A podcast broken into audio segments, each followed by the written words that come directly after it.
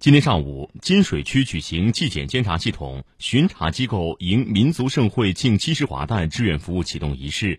来自该系统的近三百名志愿者将结合全国文明城市创建、城市环境综合整治等重点工作，组织开展不同主题的志愿服务活动。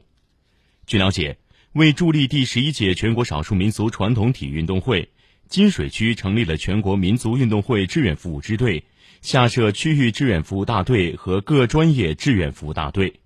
其中区域志愿服务大队为各街道办事处，专业志愿服务队为医疗、交通、安保、城管、餐饮、住宿、文化、环保、民政等行业系统管理部门成立相应领域的志愿服务大队。